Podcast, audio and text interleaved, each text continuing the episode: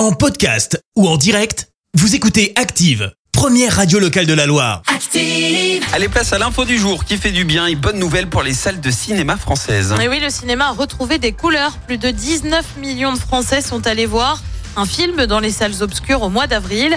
La fréquentation est en hausse de près de 38% par rapport à avril 2022, hausse de 2,7% par rapport à la moyenne 2017-2019.